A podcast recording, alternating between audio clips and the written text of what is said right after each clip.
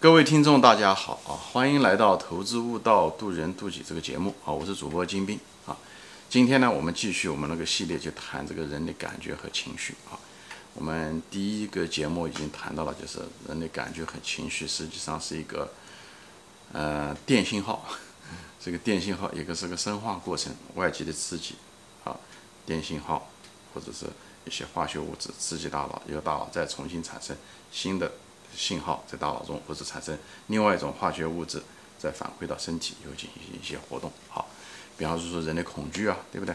人类恐惧一看到东西以后，突然之间心跳加速啊，以后呢让心脏能够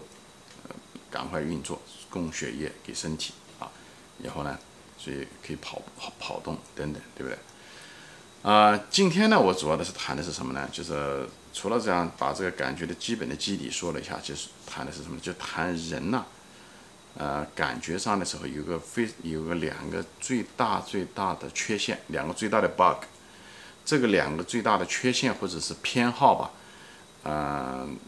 其实给我们人现在到造成了非常大的困扰和一些认知上的一个错误，但是当时存在是合理的，我们是人类进化出来的时候，这两个呃偏好还是很重要的啊，这哪两个偏好呢？第一，什么呢？就当下或者是最近的东西，那种感觉会被嗯放大，过分的放大啊，过分的放大，就对当下的感觉更在意。哎，虽然呢，当下的感觉也是就跟我们过去发生的每一个那个时间点的时候，当时也是当下，过去也是无数个以前的当下，对不对？但是我们把那些感觉都忘了。但是我们最关心的是当下的这感觉，到这当下的感觉给我们。对未来的决定产生了巨大的影响。其实当下的感觉，从理性上来讲，其实应该跟别的感觉是一样的，对不对？呃，也不应该被过分放大。但是我们就是容易放大，这给我们认知上也产生了很多的问题。我举个例子啊，比方在股市中就是这样，股市中哪怕一个股票再跌，它哪怕被套了几年啊，大家都有这个经验，哎，但是只要这个股票连涨了三天，三根大阳线连涨了三天，那些。本来对这骂声不断的对这个股票，或者是对这个股票是完全失去信心的这些股民，他看到这个股票，我讲的是这个持有者啊，他看到这股票如果连涨了三根三个，比方涨停板吧，那他对原来的所有的悲观的情绪全部就是全部消失，就是突然之间他的马上再也不悲观了，他觉得这股票怎么样怎么样，他对未来充满了幻想，他跟他三天前的。情绪是完全不一样，为什么？就是因为最近是发生了这三根阳线，他已经忘掉了这两年下来，哎，跌了那么多啊，跌了那么多无数根阴线，但那时候他已经忘掉了当初的那个情绪，这两年受到的那种情绪的伤害，哎，那个那感觉消失了很多啊，减弱了很多，而这时候这三根阳线，这最近和当下这三根阳线，却给他产生了非常激烈的那个情绪上的那种。改变，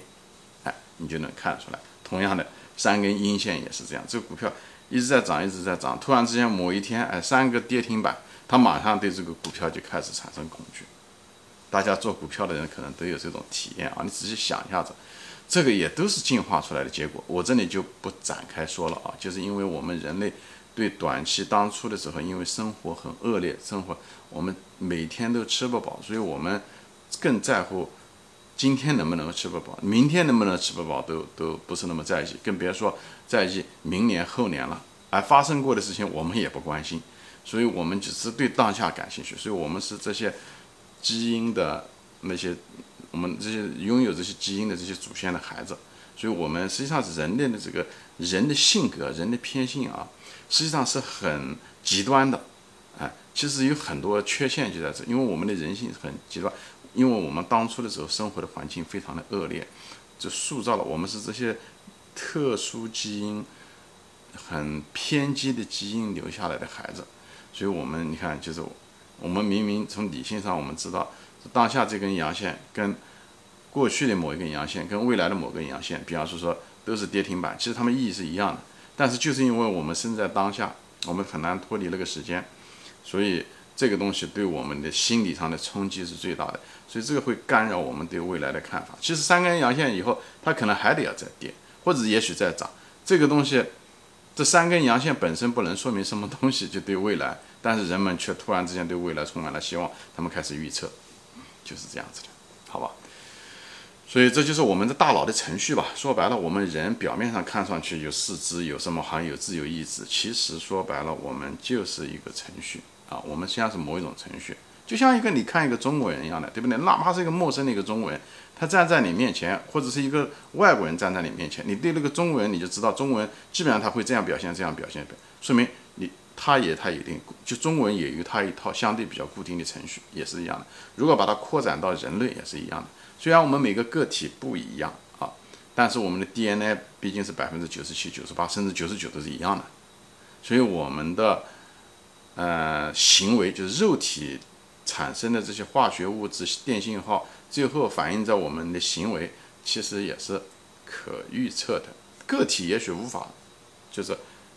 预测他下一步该干什么，我们不知道，但是从统计上来说。是可以预测的，所以这个东西就是我们的一种程序，我们大脑情绪、恐惧这些东西的一些嗯一个程序，嗯，这程序呃你要了解它很重要，一个你了解它，你就会了解你自己，你也会了解别人，对不对？所以在股市中，对于情绪的，嗯，特别是极端情绪下的时候，你要对这种感觉的这你知道这些 bug 呢很重要，好吧？那么这是第一个，就是对最近和当下的东西过分的。给予过度的权重啊，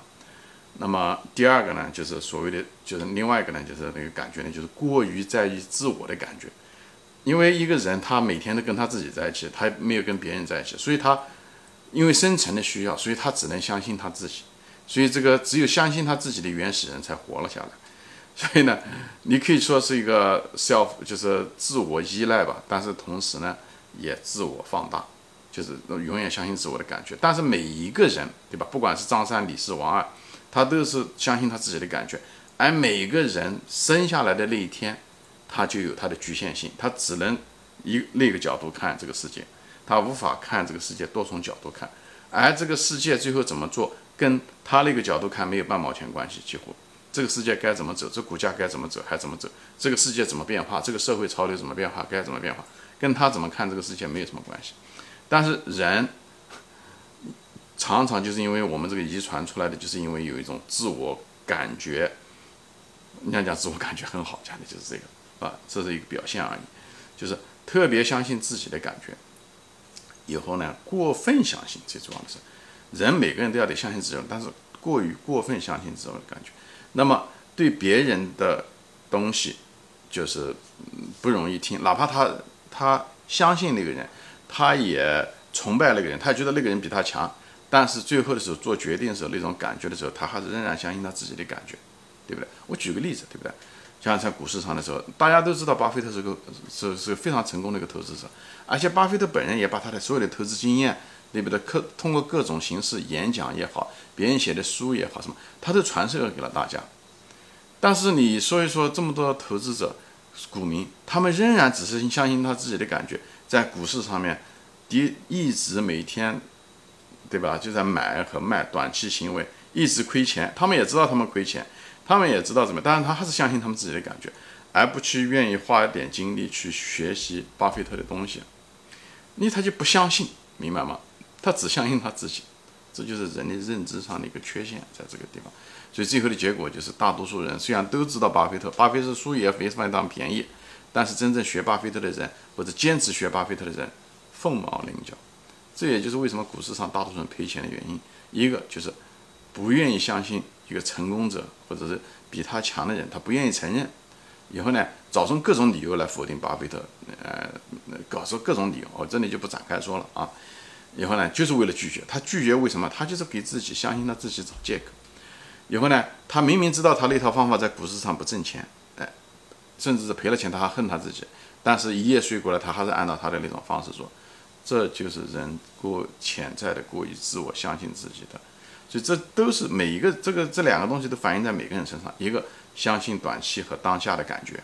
第二个相信自己的东西感觉，哪怕自己错的离谱，哎，自己的股票的这个投资的成绩非常非常糟糕，但是他仍然一夜睡过来，他仍然相信他自己的感觉，这你就从这地方你就能看出来。哎人实际上是很不理性的，你就能知道人是有很大的缺陷的，人的这个程序是有很大问题的，所以你要意识到这一点非常非常重要，特别是在在股股市上面，像短期也是一样，你就不说股市吧，有的人炒股也许没有这个经验，你就说短期的那种感觉，比方说下雨，对不对？如果你连续三天都是阴雨天下雨，你待了三天，你很难想象明天是晴天的。举个最简单的例子，天天气是每人每天都经历过的天气，有无数的经验。但是，一旦你身临其境的时候，有个一个星期或者是有那么几天下雨，你很难想象明天是阳光灿烂、晴空万里，你很难想象。反过来也是一样的，如果你有个一个星期是晴空万里天，嗯，天气很好，你很难想象明天的时候，下面一个星期是瓢泼大雨，都很难想象。这就是说明了什么？这个在每个人，你问张三，张三也这种倾向；你问李四，李四也是个倾向。这说明这个基因、这个程序是根植在我们身上的，就是因为我们进化的结果。当年这些东西对我们非常有用，但现在就给我们认知上面出现了很大的问题。因为我们在文明社会中的时候，我讲过，一个人的判断力是最重要的，在这时候，而认知的缺陷会造成我们在判断上面效率极差。所以我在这地方就给大家分享一下子。呃，让大家就是你也许我们也许改不了这东西，但是我们至少要知道我们这个倾向。这样的话，到了关键的时候，我们知道，哎，不要过于看当下的。如果情绪很激烈的时候，很恐惧的时候，不要过于注重当下的啊，啊，就是